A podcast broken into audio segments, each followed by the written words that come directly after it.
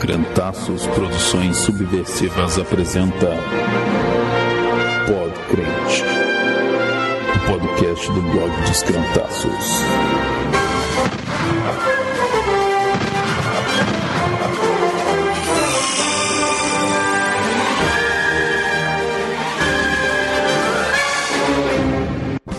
How I love my hippie life.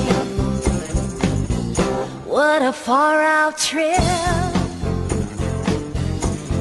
Então hoje vamos falar aqui no Pod Crente com a presença ilustre de pessoas altamente ilustres, gabaritadas. gabaritadas no assunto missão urbana. Estamos aqui com um convidado especial, João. Fala aí um pouco sobre você, cara. Trabalho na função de pastor, né? Apesar de não ser pastor ordenado, é presbiteriano independente no Lago da Ordem aqui em Curitiba. E agora a gente tá aqui no acampamento. Prazer em estar com vocês. Tem mais o que eu posso dizer pra vocês.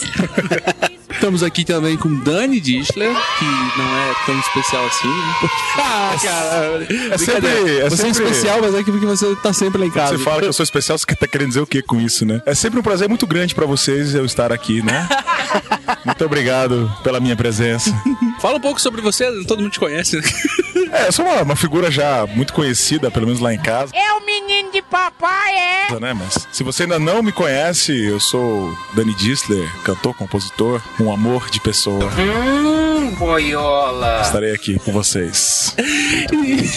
Achei que era o Vando falando agora. Não, ele é o herdeiro, né, cara, do legado do Vando. Vai tudo bem. E estamos aqui com ninguém mais, ninguém menos que a Bugra. Fala um pouquinho sobre você também. prazer estar aqui, né? É, creio que foi Deus que me enviou para cá e eu agradeço pelo convite e espero de alguma maneira enriquecer um pouquinho esse programa. Que legal. A gente vai falar hoje sobre missão urbana. Coisa que pra mim, assim, é... quando eu me converti, missão pra mim era viajar. Não sei se você tem essa mesma visão. É, eu sou de igreja de família batista, sempre na igreja batista. Pra mim, missão também sempre era muito pra África e pra, pra Ásia. Era sempre longe, muito longe, né? O cara era missionário, significava que ele, ele ia morar longe. E eu acho mais grave do que simplesmente viajar, missão dividia, é, dividia a igreja em duas classes. A classe dos missionários A é. e a classe dos não missionários. Classe dos sustentadores de missionários. E lendo um pouco, né, conforme eu fui, fui amadurecendo na minha fé e tudo mais, comecei com essa compreensão de que não era isso. Todo crente era um missionário e todo crente sustentava missionários também, né? E esse conceito de missão urbana, pra mim, quando, quando a primeira vez que me ocorreu essa, essa, essa expressão missão urbana, eu fiquei meio sem entender. E daí eu queria, queria ver se, se a Bugra e o Dani poderiam falar um pouco sobre missão urbana pra gente aí. Primeira pessoa que eu ouvi falar sobre missão urbanas para mim foi o pastor Matias Quintela de Souza. Ele de púlpito ele pregava muito, ele dizia que ele sonhava em ver as ovelhas dele de macacão no meio do povo, que assim como ele era ovelha de Jesus, ele também tinha que evangelizar, as ovelhas dele tinham que evangelizar no meio do pessoal, das pessoas. Eu achei meio estranho assim, parecia uma coisa meio fora dele, porque ele era todo empacotadinho de terno menor que ele, e ao mesmo tempo ele tava assim, meu Deus, esse cara tá fora da época dele, né? Mandando a gente pra ir no meio do povo, de macacão, e esse cara é muito bom, eu pensei, né? Mas foi a primeira pessoa que me passou a questão de fazer missão na tua própria terra, no teu próprio local, gritando Cristo com a tua vida, onde tu tá vivendo. E onde que era isso? Florianópolis, Santa Catarina. Foi ali que eu nasci, né? Minha mãe também é Catarina. E ali, ali Deus desenvolveu meu ministério, naquela ilha, né? naquela cidade. Então, assim, é, pensando em missões, é, acho que o exemplo pra mim mais claro, primeiro é o próprio Jesus, né? A questão da missão urbana. Era um cara que ele veio pra pregar pro próprio povo judeu e ele andou ali naquele povo e tal. E por mais que a, que a missão que ele deu para, para os apóstolos ali era ir fora, né? A primeira missão mesmo é, é- acontecia ali, no, no gueto, na realidade dele. Eu acho que a missão urbana, ela é talvez a coisa primária, né? E que talvez a gente tenha exagerado, né? Na, na visão da missão, dessa visão que você falou, Cris, do, do missionário para fora, de tal forma que a gente desvalorizou profundamente a questão da missão urbana. E agora estamos redescobrindo isso e eu acho muito, muito, muito legal de enxergar isso e ver que a, a missão ela, ela faz sentido aqui, onde você vive, ao redor da, da- da- na sua comunidade. Ela faz sentido aqui, ela só pode fazer sentido fora de, fazendo sentido aqui.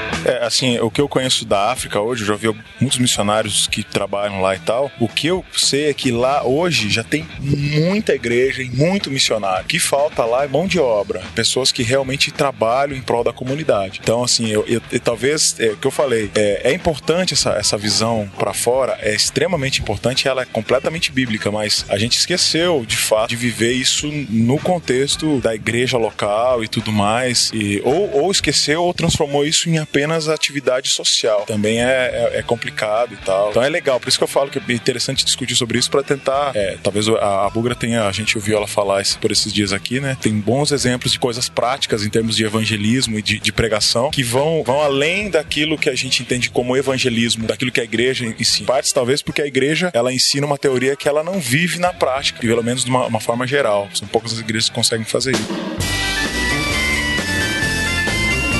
fala em missão urbana, é uma das coisas que, não sei porquê, pra mim, eu tive a impressão, no começo, que era aquela coisa que era pros punks, era pros carecas, era pra um povo alternativo, assim. Não era pra, pro cristiano, né? Punks, carecas e barbudos.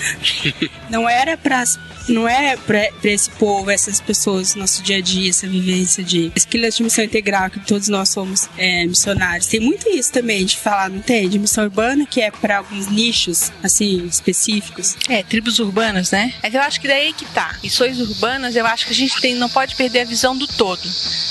Que a gente tem que olhar aqui, ali e lá. A cigarra atrapalhou a tua fala. Legal o cigarro, hein?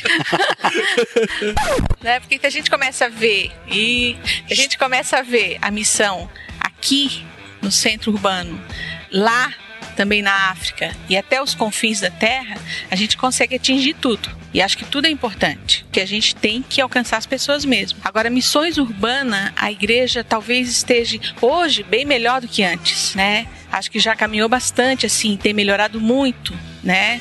É, em questão de música, em questão de arte, é, de ousadia. Eu acho que já foi bem pior, né? Quando eu comecei em 79, a igreja era totalmente fechada, né? Quando Deus nos chamou para trabalhar lá no movimento hippie é, e mandou a gente viver no meio deles, ser um deles, isso chocou a minha igreja na época, né? Se não fosse o pastor que eu tinha na época e o meu noivo teria uma visão correta, provavelmente esse ministério não iria se desenvolver por causa da falta de visão da igreja a nível de alcançar os excluídos da nossa sociedade já, né? Agora, nesse momento. Então eu acho que nós temos a saída para a transformação das vidas na mão e muito pouco a gente utiliza isso, porque a gente elitizou de tal forma que a gente tem o letrado, a gente tem o, o universitário, a gente tem a classe média, mas eh, de verdade o, o excluído da nossa sociedade a gente não consegue acolher e receber, né? E aí entra a questão da missão urbana para todos, tanto para o que está lá no palácio, né, e que está usando a cocaína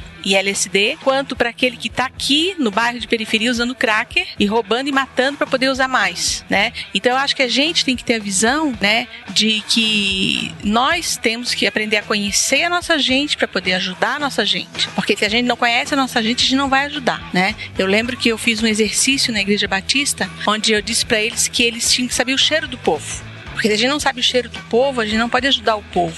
Né? E cheiro a gente não vê pela televisão, a gente não vê pelo jornal, a gente não sente pelo rádio, só se a gente estiver perto. E se cheira bem, por que, que cheira bem? Se cheira mal, por que, que cheira mal? E aí sim poder ajudar a nossa sociedade de maneira concreta com a realidade do Evangelho. E aí existe envolvimento, existe compromisso, aí existe uma ação social junto, eu acho que não dá também para a igreja fugir disso. E aí vai toda uma, uma, uma, nova visão, talvez, que a igreja precisa aprender e a praticar o evangelho né, nos nossos dias, como Jesus fez.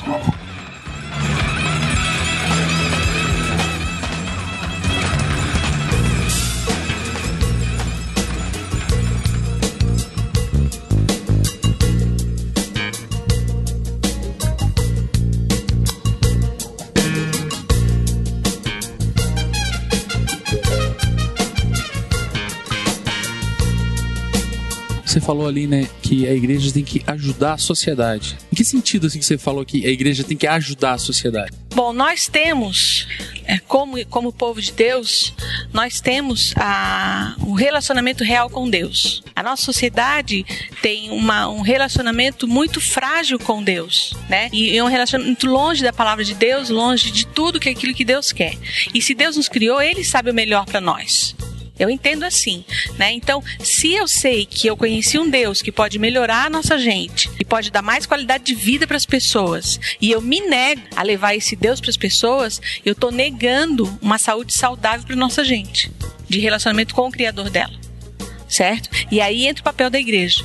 Né? E aí entra o que? Um compromisso econômico, um compromisso físico, um compromisso de, de um monte de coisa, né? A instituição que eu trabalho, que é o projeto Siloé lá em Florianópolis, a gente tem médico, a gente tem dois psicólogos, a gente tem advogado, né, por, e um contador, né, para poder ajudar a gente na, naquilo que a gente está fazendo com paciente de AIDS, para aquilo que a gente está fazendo com pessoa que tem problema jurídico na área da, por causa da droga, para aquele que tem problema de Legal, hein? Ô, Jonas, pode ir lá ver isso, né? Manda desligar esse negócio. Isso faz parte do sonho. Pessoal do trem aí. É legal, hein, cara? Lá em Floripa não tem trem. Não tem trem, não passa trem lá? Lá não. Então eu acho que nós é, é muito abrangente o que nós podemos fazer na nossa sociedade. Né? A gente pode levar o pão a gente pode levar, ensinar ele a pescar, a gente pode ensinar ele a sobreviver, né? Porque não, não é só a gente levar a palavra de Deus. A gente tem que levar algo mais para nossa gente, que vai completar a vida deles, né? Então hoje nós, uma das coisas que eu, que eu vivo, assim, que é maravilhoso no projeto Siloé, é tipo assim, a gente trabalhou com um cara lá, um morador de rua, ele fez o tratamento para dependência do álcool, se libertou e um dia ele foi lá no Siloé e disse: Bugra, hoje eu estou conseguindo me manter sozinho. A cesta básica que vocês me dão pode dar para outro. Quer dizer, ele aprendeu a pescar, ele aprendeu a se manter sozinho e isso trouxe vida real para ele, alegria. Não, ele não estava mais sendo um peso para ninguém e ele estava conseguindo sobreviver. Então isso compensa tudo que tu vai fazer, entendeu? Tu poder é, ter uma, uma, assessoria jurídica onde tu possa conseguir aposentadoria com um paciente de AIDS, porque ele não tem condição de trabalhar. E tu tem um irmão na igreja que é um bom advogado que pode fazer isso entendeu? E a gente conseguir isso e ele conseguir dar até a, a pensão para o filho, porque ele conseguiu a aposentadoria dele, então ele hoje ele está bem com Deus, consegue se manter, apesar da, da questão da AIDS, e consegue dar pensão para o filho sem precisar ser preso, né? Então eu acho que envolve tantas coisas que a gente perdeu essa praticidade, ensinar o nosso, nosso menino a ler. Temos tantos pedagogos nas nossas igrejas, né? Tantas pessoas que são mestres, que são professores, alfabetização de adultos, né? Então são coisas bem concretas que a igreja tem e que não está usando, e que é missão urbana, e que é missão urbana. É a questão da saúde, a questão da educação, é a questão do profissionalismo. Então, informática, todo mundo tem computador. Por que, que a gente não ensina o nosso menino que lá está na rua a usar informática também? Por que, que não inclui ele nisso? Para ele poder também conseguir o um melhor emprego depois, para ele conseguir. Então, isso é missão urbana. Isso é saúde para nossa gente. Isso é profissionalismo. Isso é ter uma visão um pouquinho mais além do que os quatro, as quatro paredes da igreja. A igreja somos nós no meio do povo. Nós temos que servir a Deus lá fora. Aqui dentro a gente vem para adorar, evangelizar é lá fora. Nós temos que ir evangelizar. Mas nós temos que adorar aqui juntos. E aqui a gente pega as ferramentas. Aí a gente pega mestre de inglês para dar aula de inglês, a gente pega pessoa que mexe com computador, vai fazer, um cara que tem problema de rádio, vai, vai usar o rádio, entendeu? E cada um pode fazer a sua parte em missões urbanas. Né? A gente não pode negar nada, fechar nada. Demais aí um amigo nosso que ele sempre fala isso, que a, o desafio da igreja que se compromete com o povo é dar comida pro pobre sem alimentar a pobreza. É mais ou menos isso que você falou, é, tipo, você ter noção de que as pessoas precisam, você precisa resolver uns, alguns problemas dessas pessoas imediatamente, mas que resolver o problema não é resolver o problema deles é fazer com que eles resolvam o seu próprio problema. Né? E quando você começou a falar disso, essa questão toda de que é, eu diria, eu, eu, particularmente tenho a ideia de que a igreja tem uma responsabilidade. E a responsabilidade da igreja em se tratando de evangelismo é isso, porque para mim a palavra evangeli, a palavra evangelho, uma boa notícia é essa, tipo, uma pessoa que passa fome não quer receber um Deus te abençoe, quer receber um prato de comida. Né? Uma pessoa que está abandonado, um viciado, um depressivo que está à beira da, do suicídio, ele não quer um folheto, ele quer um abraço, ele quer. Eu acho que a responsabilidade social, a responsabilidade social não, a responsabilidade de maneira integral da igreja é essa, você fazer com que aquela pessoa encontre em você Cristo e não que você fale de Cristo dela. Né?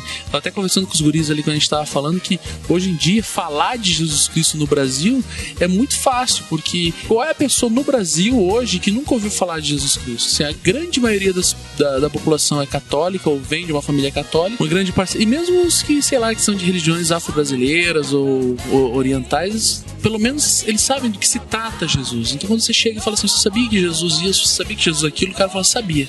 Mas quando você, quando a pessoa enxerga em você Jesus e, e vê, da mesma forma que, que no, texto bíblico você vê as pessoas se convertendo, né, na episteme do que quer dizer se converter, se mudando de vida e você tá ali sendo vetor daquela mudança, eu acho que evangelismo é isso. Tanto que algumas pessoas até me acusam, fazem, ah, mas você acha que falar não, não adianta? Eu falo assim, às vezes não. Às vezes não adianta. Pode até ser que alguma pessoa pode dar um testemunho, ah, mas uma vez me falaram e eu me converti. Bom, que bom, você é uma minoria. Que a maioria das pessoas não se converte apenas com palavra.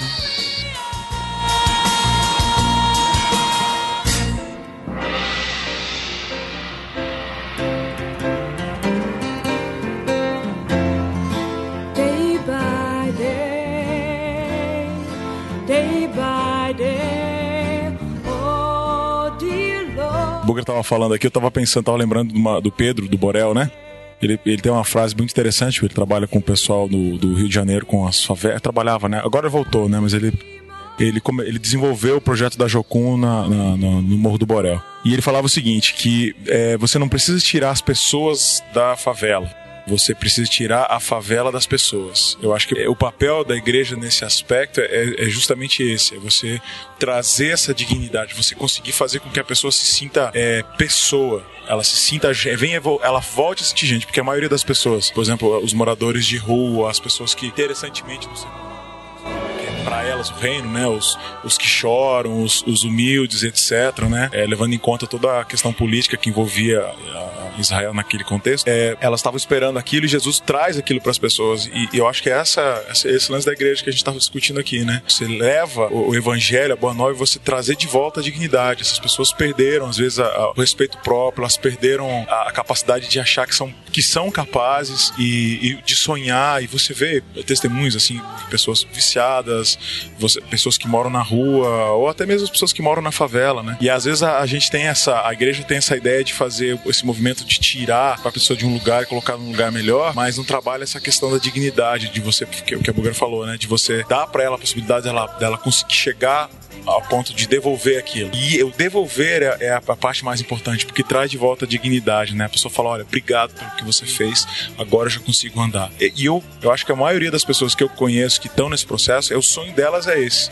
É ela poder se colocar em pé e dizer, cara, valeu pela força, agora eu entendo e eu vou continuar agora vou, vou adiante sem precisar dessa ajuda, eu vou ajudar outras pessoas e acaba sendo um processo natural nessa questão do cristianismo. A igreja, nesse sentido, eu acho que, eh, em termos de missão urbana, precisa entender isso, talvez de uma forma prática. Sabe que não pode ter, pode crente sem crítica à igreja, né? Fazendo uma crítica aqui, né, na frente do pastor ali, depois ele me pega.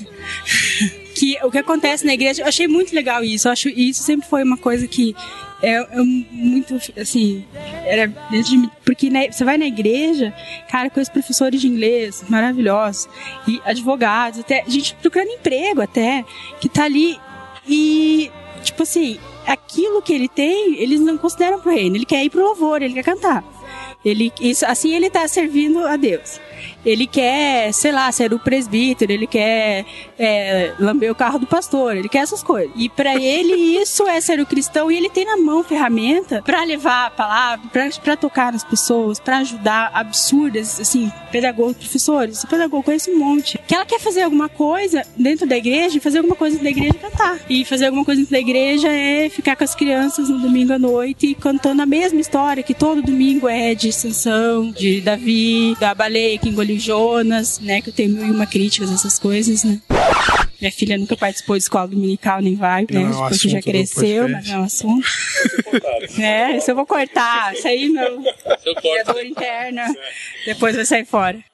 Mas assim, e a minha crítica contra a igreja é assim: é, tá todo mundo, essas pessoas estão ali e elas estão vivendo aquele quadrado da igreja, e o incentivo da igreja é essa. Tem um ensaio do louvor, tem um ensaio do não sei o quê, daí o cara tem. De manhã ele tem, que vai no, vai no culto não sei aonde, à tarde tem um ensaio, de noite é o dia do vestido engraçado, no domingo de manhã ele vai fazer não sei o quê. E a igreja dá coisas para fazer, e você fica naquele círculo de viver aquela igreja, e ninguém sai dali, né? Eu acho uma coisa absurda, porque. Eu... A igreja prende o membro dentro da igreja dentro da igreja pra, pra, pra ela, fora. pra, em vez de sair. Então, assim, eu sou uma, uma super professora e eu poderia estar numa comunidade ajudando, mas eu tenho um ensaio sábado à tarde. E sábado à noite, que eu poderia até ir em algum lugar, no bar, sei lá, fazer alguma coisa, eu preciso estar lá no culto, porque eu não posso faltar, porque se eu faltar, puxa, ele vai pegar no meu pé, né? Domingo de manhã é o dia da escola bíblica. E domingo à tarde é o dia do não sei o quê. Na quarta, depois não sei o quê. E assim. Tem gente que fala que, que crente não tem final de semana, né? Crente tem dia de ensaio. É que, que a gente sempre fala, tudo que a gente vai marcar com a semana, fala assim, não pode chamar crente. E crente tá fazendo alguma coisa dentro da igreja. E eu, acho, eu acho uma coisa tão. Essa vida de crente é tão inútil. Caramba! Essa crítica veio pesada, hein? Eu achando que era contundente, acabei de descobrir aqui uma. Acho que esse é um problema da igreja, né? Acho que assim. O pastor vai falar. Não, o pastor aqui. Silêncio, Acho que... silêncio que o pastor vai Silêncio, falar. Silêncio.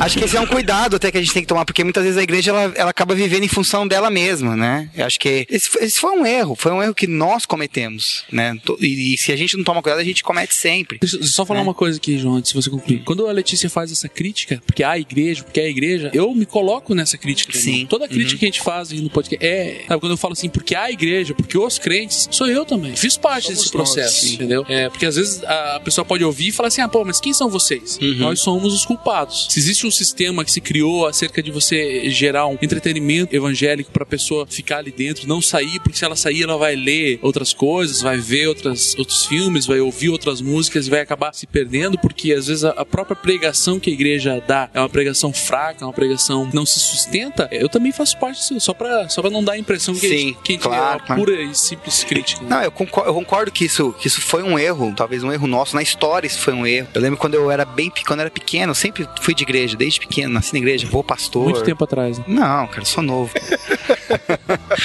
Mas eu lembro que eu, quando eu comecei a sentir esse negócio de ser chamado, sabe, pro reino de Deus, esse negócio de ser chamado pra, pra obra de Deus, e realmente eu tinha esse entendimento. Eu ia ser um pastor, eu ia fazer a roda girar, ia fazer a estrutura girar, que eu acho que é isso que às vezes a gente se perde um pouco. A estrutura, ela tem que girar, eu acho que tem que ter os nossos encontros, a gente não pode perder de vista isso, entendeu? O valor disso, né? Se a gente ler lá em Hebreus, o autor de Hebreus fala, né? Cuidado com aqueles que não estão se reunindo mais, tem que ter reunião. A gente tem que entender a importância e o poder das nossas reuniões, o poder de quando nós estamos reunidos no nome de Jesus. Isso a gente não pode perder de vista isso. E aí, voltando, quando eu comecei a sentir esse negócio chamado, eu achava mesmo, realmente, ó, é, eu vou estar numa igreja e eu vou fazer essa roda girar, né? E eu lembro que na época de entrar em faculdade, eu acabei começando direito, porque meu pai era advogado, e comecei e, e briguei a, a faculdade inteira com meu pai por essa questão de eu vou largar o direito e vou pro seminário, porque eu preciso ser um pastor. E, e brigando com meu pai, o pai, não, continua direito, continua direito. Até que eu, quando eu comecei a ver essa questão de, da teologia da missão integral, participei do fórum de missão integral que teve lá em Itu em 2007. Nossa, alguém tá gritando aí muito.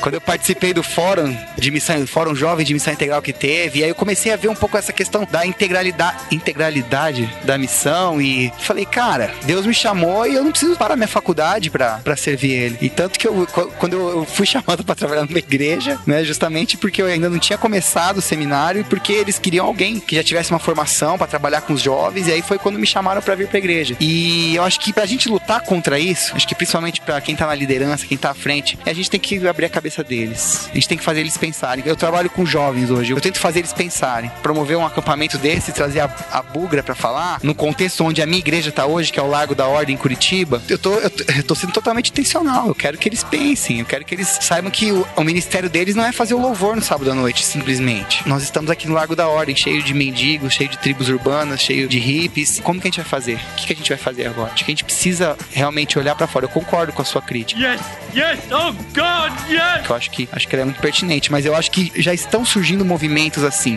Graças. Gra e, as, e acho que e não são poucos, não cara. São, não, não são poucos. Se você procurar na internet aí, na TV vai ser difícil, mas se você procurar na internet, você vai ver que tem muita gente que, que tá começando a pensar assim, pô, então é hora de se unir, galera, é hora de se unir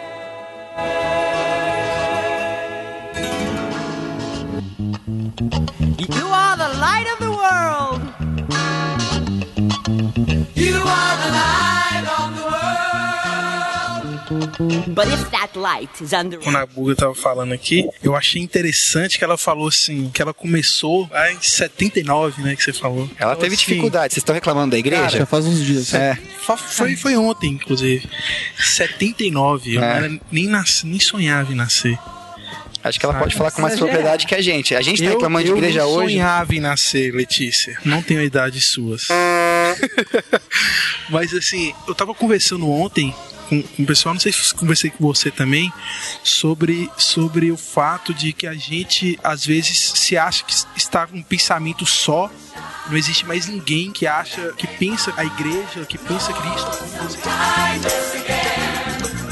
Facilita essa ligação de eu, de eu achar pessoas que pensam como, entendeu? Então, assim, você vê que tem um movimento há anos atrás que começou e eu nem imaginava que era tanto tempo assim. Então, e eu sei que tem várias pessoas que ouviram esse podcast que vão assustar ao saber que existia um movimento desse tipo há tanto tempo atrás. Porque isso, não, é, não é mostrado, tá na mídia. Não, Com certeza isso não vai aparecer na televisão. não, não vai aparecer na televisão, não vai aparecer no jornalzinho da igreja popular aí e tudo mais. Eu fiquei bem, eu fiquei bem É. impressionado. E quando Deus eh, nos chamou para trabalhar com o movimento hippie lá em Florianópolis, Deus pediu que nós fôssemos viver no meio deles. Não era pra gente falar, era pra gente viver com eles, sentar no chão e vender trampo com eles. E na hora certa, eu iria poder falar. Na hora que Deus achasse melhor. Então eu aprendi muito com eles. Como eu não podia falar, eu tinha que ver a vida deles. Eu me apaixonei pelo movimento, me tornei hippie de coração, naquilo de bonito que tinha, naquilo de ruim eu separei, né? Eu achei que eles tinham princípios evangélicos da igreja primitiva, eles tinham tudo em comum, tinham casa, roupa, comida, trabalho e maconha.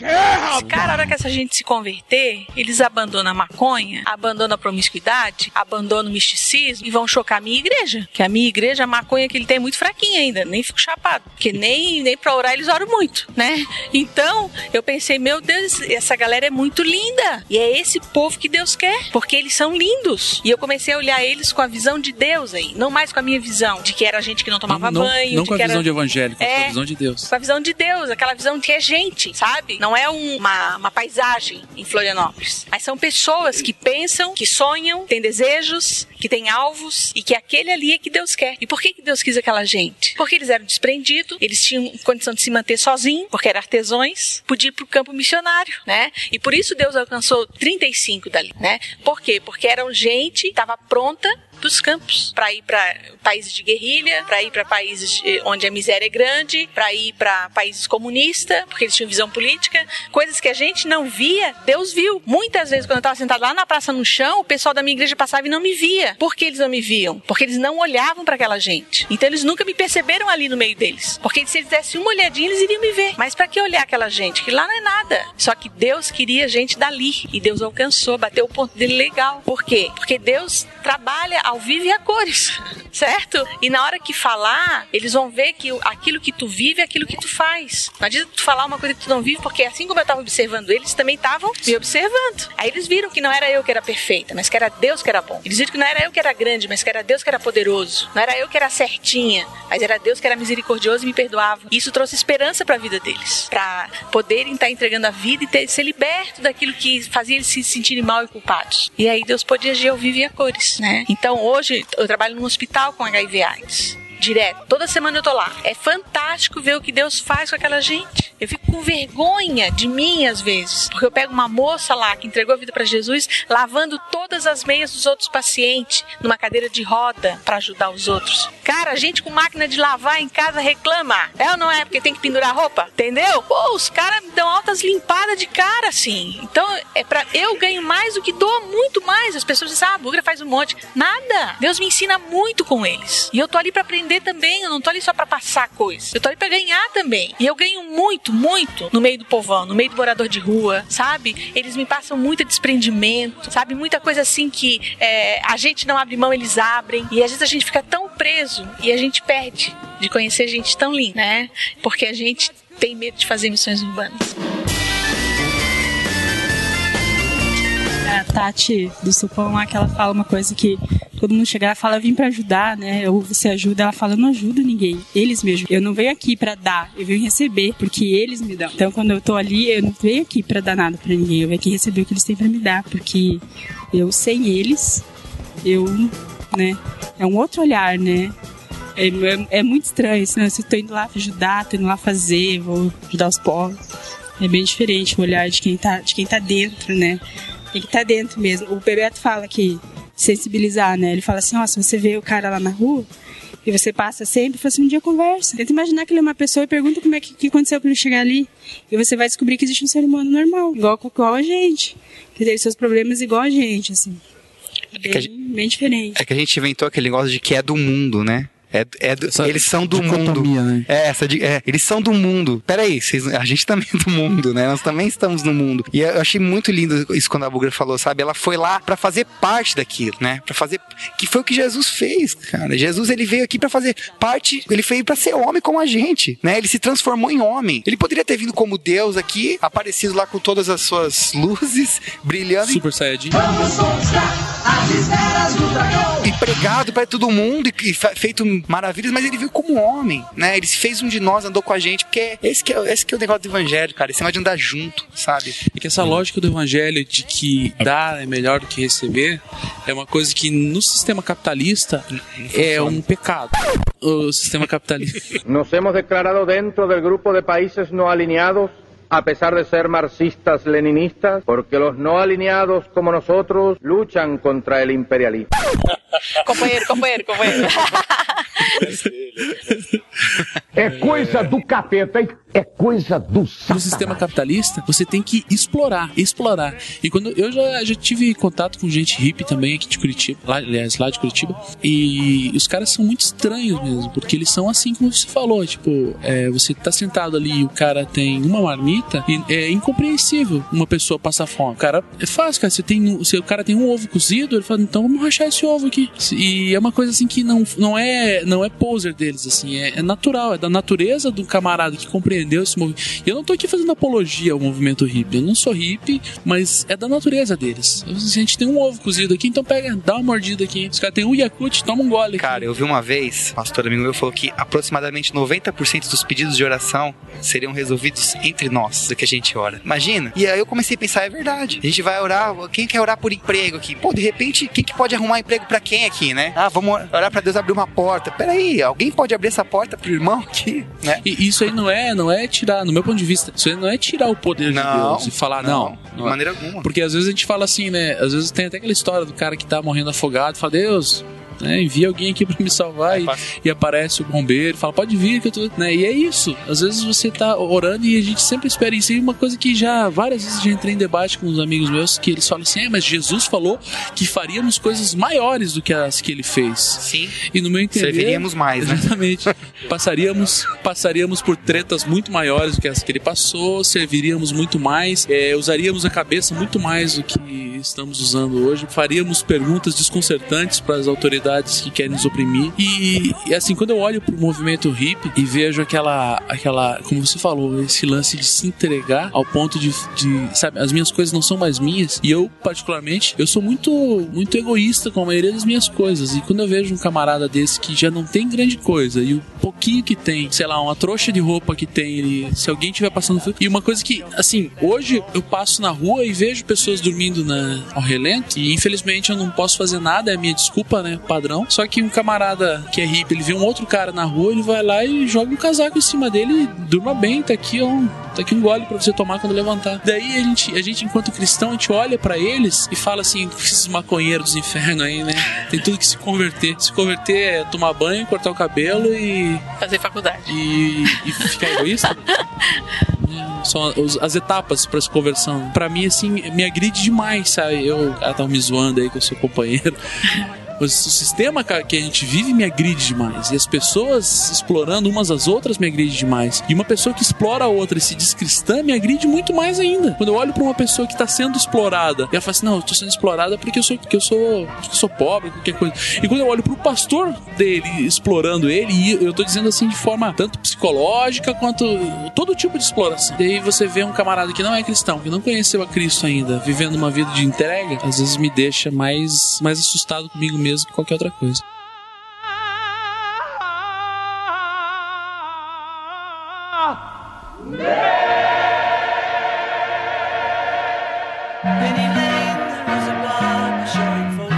Eu ia comentar um negócio que a Buga falou que eu acho. Só deixa eu falar agora.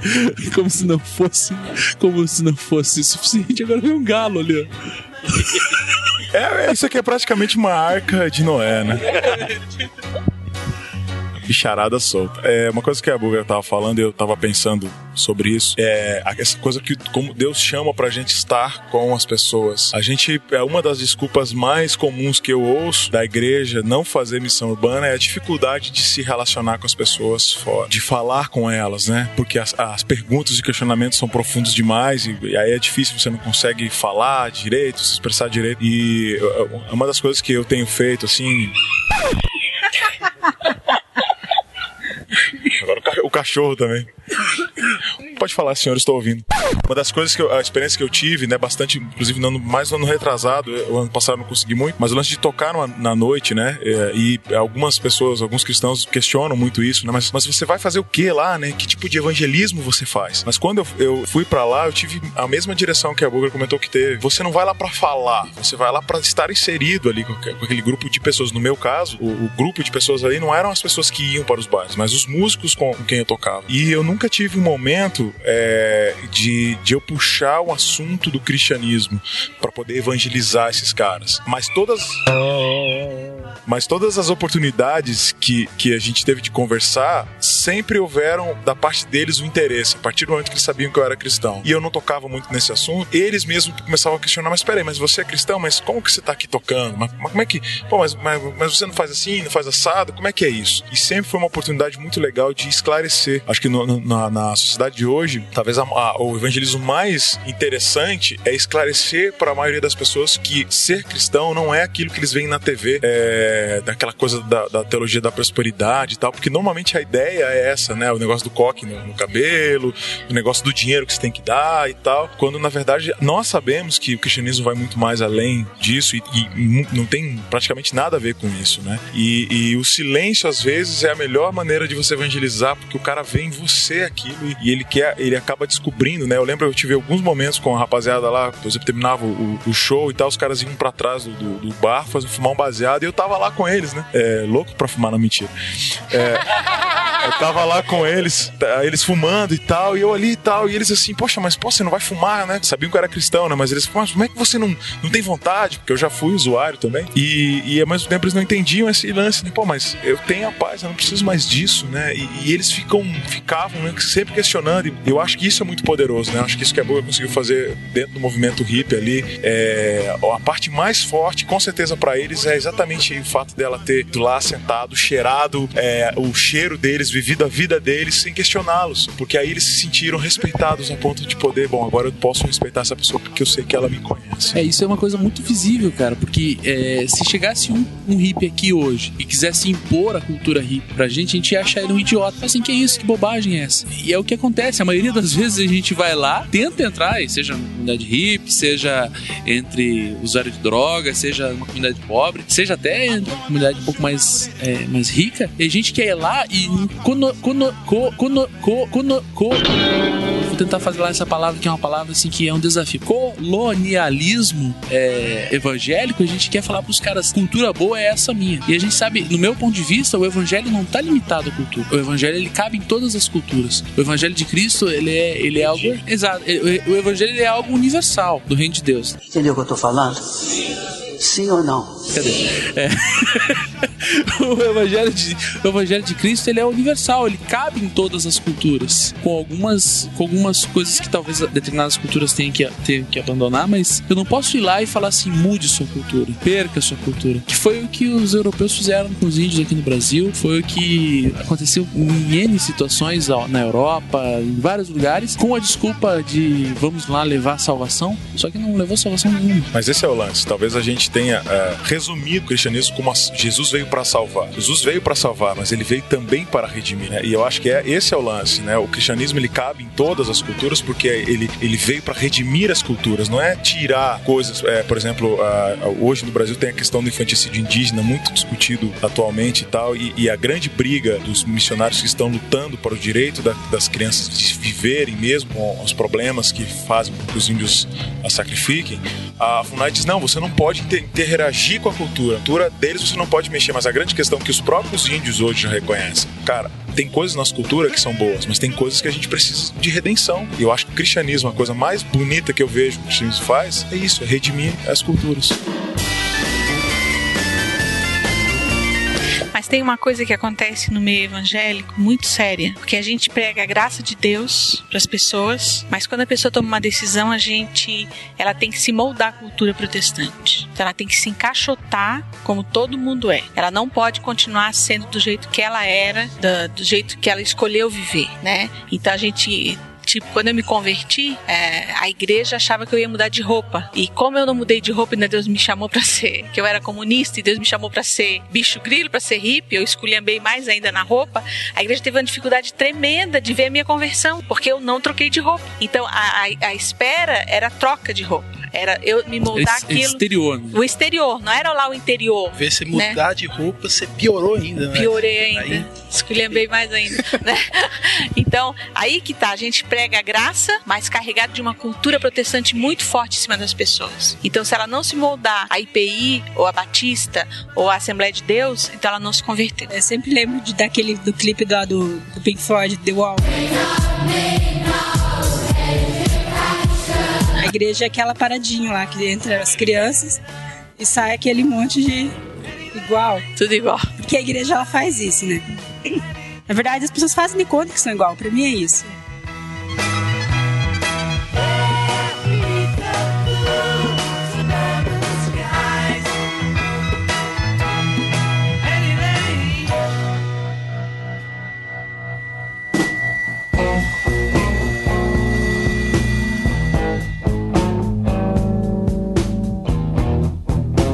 Então, você começou em 79. E assim, eu cresci. A minha avó, quando eu era criança, ela era evangélica, né? Crente na época, aquela coisa. E o mais importante era a roupa. E eu lembro que, assim, eles falavam assim, que tinha que ter realmente uma roupa especial, que era para as pessoas andarem na rua e quando batessem o olho já reconhecesse. Lá vai a crente. E, eu, e era essa pregação que, que eu, assim, eu era muito criança, mas eu lembro que era essencial você seguir a aparência do negócio. Só aparência, na verdade, né? E eu queria saber como é que foi isso, assim, de, tipo, não te expulsaram, como é que ficou isso dentro da igreja? Primeiro eu questionei isso com Deus, quando eu me converti, quando Deus me chamou, né? Eu queria saber o que que Deus pensava das minhas roupas. Não o que que a igreja pensava, o que que a igreja pensava eu sabia. A igreja queria que eu mudasse de roupa. E Deus mostrou os princípios dele para mim, não mostrou as regras. Ele disse: "Eu quero que você seja feminina, né? Eu quero que você é mulher". Então eu sempre gostei de ser mulher, eu nunca tive dificuldade é, de homossexualismo nem de nada nessa área. E outra coisa, você tem que ser decente. E decente eu era muito mais que muita moça da igreja, porque eu nunca me considerei um objeto, né? Sempre a minha saia abaixo do joelho bem grandona, né? Pra sentar no chão à vontade, sandália vendendo do lado do avesso, né? É, túnica grandona, camiseta grandona, macacão. Então, as minhas roupas não eram indecentes. E o que Deus disse pra mim foi mais ou menos o seguinte: não existe nenhum problema entre eu e tu. Existe tu e a igreja. E não é por causa dos meus princípios, é por causa do preconceito. Tipo assim, Deus me liberou pra tristeza da minha mãe, né? Porque a minha mãe combina a bolsa com a, o sapato, a carteira com o sapato, né? Então ela esperava que a minha conversão era a esperança, a última esperança dela era a minha conversão. E Deus pega e me chama para trabalhar no movimento hippie, né? Então Deus foi muito especial comigo, sabe? Assim, e aí eu, eu, eu me senti muito livre para fazer aquilo que, é, que Deus estava querendo, sem nenhuma dificuldade, entendeu? Até de postura, mas a igreja teve muita dificuldade. A igreja, sim, teve que me engolir né? E Deus deu o ministério.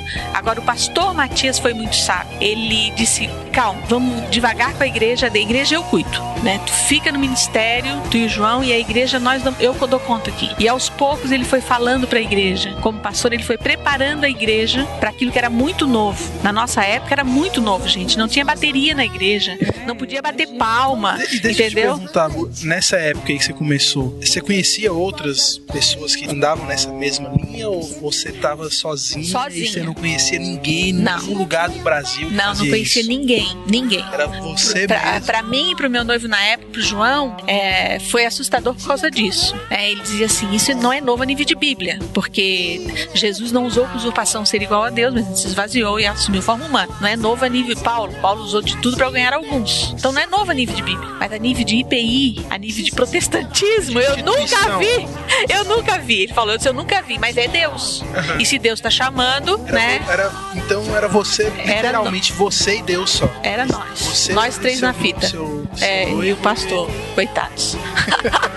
Tiveram que engolir esse sapo. Muita gente achava que eu fui pra usar droga. Muita gente. Muito diz que diz que, entendeu? Muitas coisas assim que. ah, ah, que ofenderia a minha moral, entendeu? Muita coisa que o João não deixou passar, nem o pastor Matias pra mim, porque houve esse diz que diz que. Eu peguei sarna na praça, que culturalmente, se eu tava com frio e eu não aceitasse o casaco deles, eu ofenderia alguém, mesmo sabendo que ele tava com sarna. Então eu tinha que aceitar o casaco e já comprava o sabonete na saída da praça pra me tomar banho, né? Peguei piolho, né? Porque eles tinham muito piolho mesmo por causa da sujeira do cabelo, né? Então a igreja tinha muita dificuldade comigo, né? E uma vez uma senhora da igreja ela falou pra mim, muito- era muito comum eu sentar no lado de alguém e a pessoa levantar e sair fora, que eu tinha sentado. Mas é como o pastor Matias diz, tu não tem problema tu ser hippie, porque tu não vai deixar a fé, vai bem escrachada como tu é, porque pra igreja aprender a receber o diferente. Eu assim, é, sou eu, né, pastor, não é o senhor. não é o senhor que que ele recebendo as patadas né? dos irmãos. Uma coisa que é interessante, a gente teve também numa outra igreja presbiteriana, num congresso também de missões urbanas, com o Geraldo lá, da, lá de Minas Gerais, Espírito Santo, sei lá.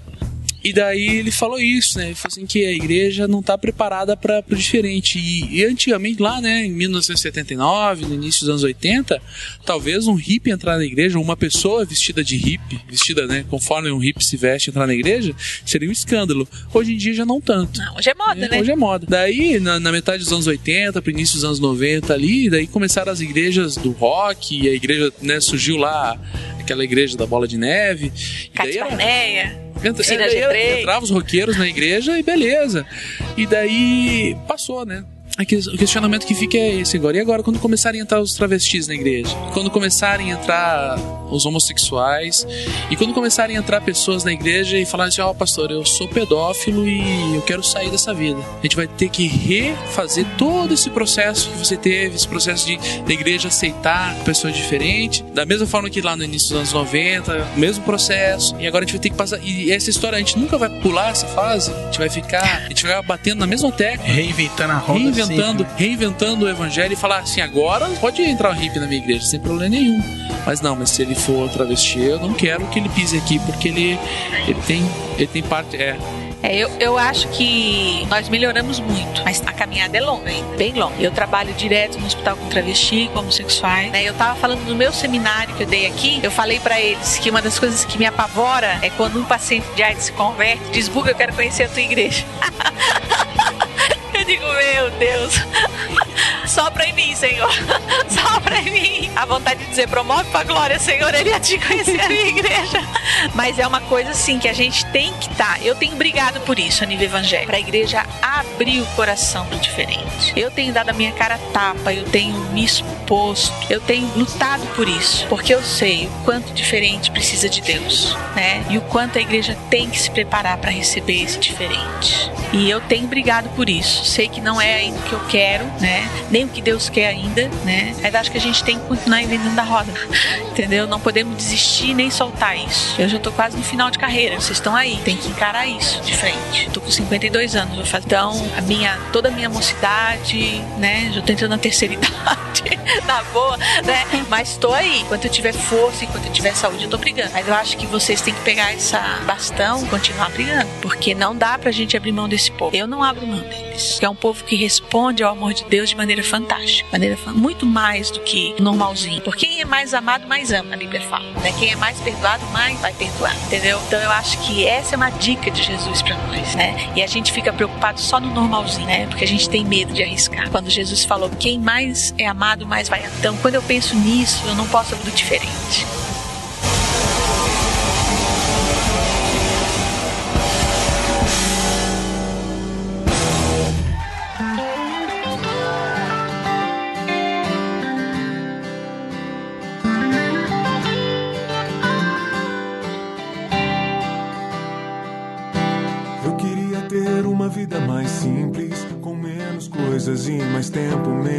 Cabos, links, teclas, telefones, reuniões, gravatas, ternos, torres eletromagnéticas. Na verdade, eu queria fazer uma pergunta pra Bugra. Ela tava falando do começo, como é que foi. Eu queria saber como que era o seu dia a dia ali. Antes, antes você dur- voltava pra dormir na sua casa, passava o dia com eles, passava a noite, fim de semana ia pra igreja. Como que era? Mesmo, mesmo porque a gente tem. Eu, como eu nunca, nunca estive, eu, eu já tive alguns amigos eh, que eram envolvidos e tal, mas eu nunca vivi numa comunidade. Então a gente é carregado de preconceito daquilo que se falava por conta, né, da. Eu, eu sei do que meu pai falava dos hips quando eu era criança, que era um bando de fedorento, bando de bichento. Da mesma forma que eu sei que a minha avó, que é racista, falava que preto não prestava, e da mesma forma que meu pai falava que comunista não prestava. E daí depois, quando eu conheci negros, eu vi, peraí, mas eles não são fedorentos e não, não tem bicho. Eu conheci comunistas e também, pô, eles não comem criancinha.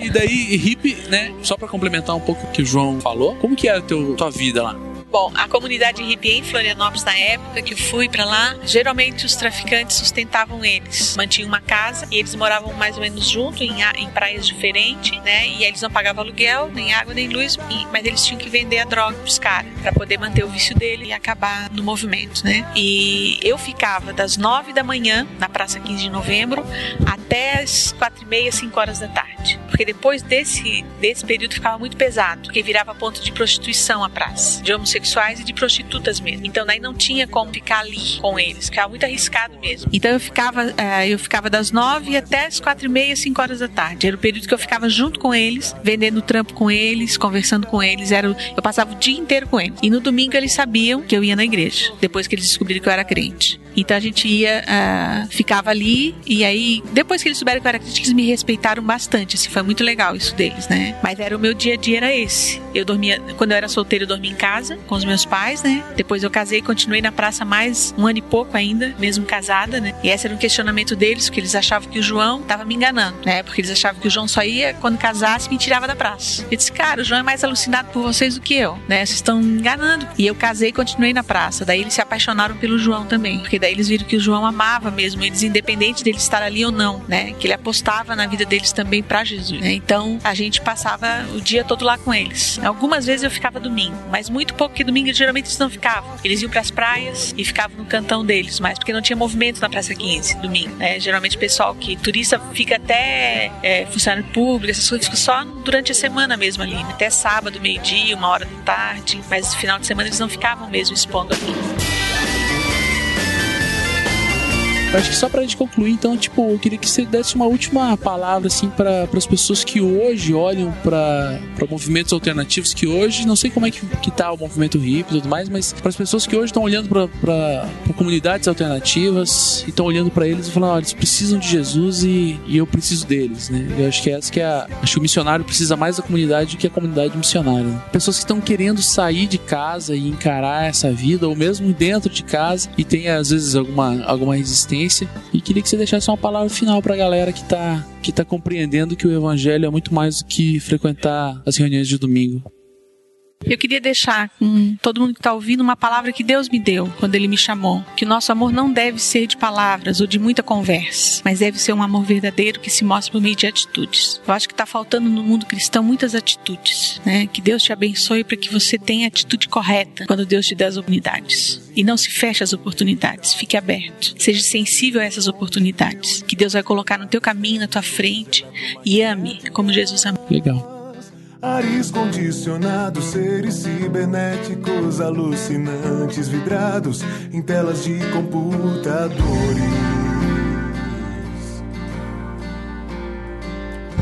Eu queria ter uma vida mais simples, com menos contas e mais casas, com famílias mais completas e felizes, quintais, cachorros, casas de árvores bem coloridas. A vida com mais brisas, mais sorrisos de verdades vindas, de corações sinceros.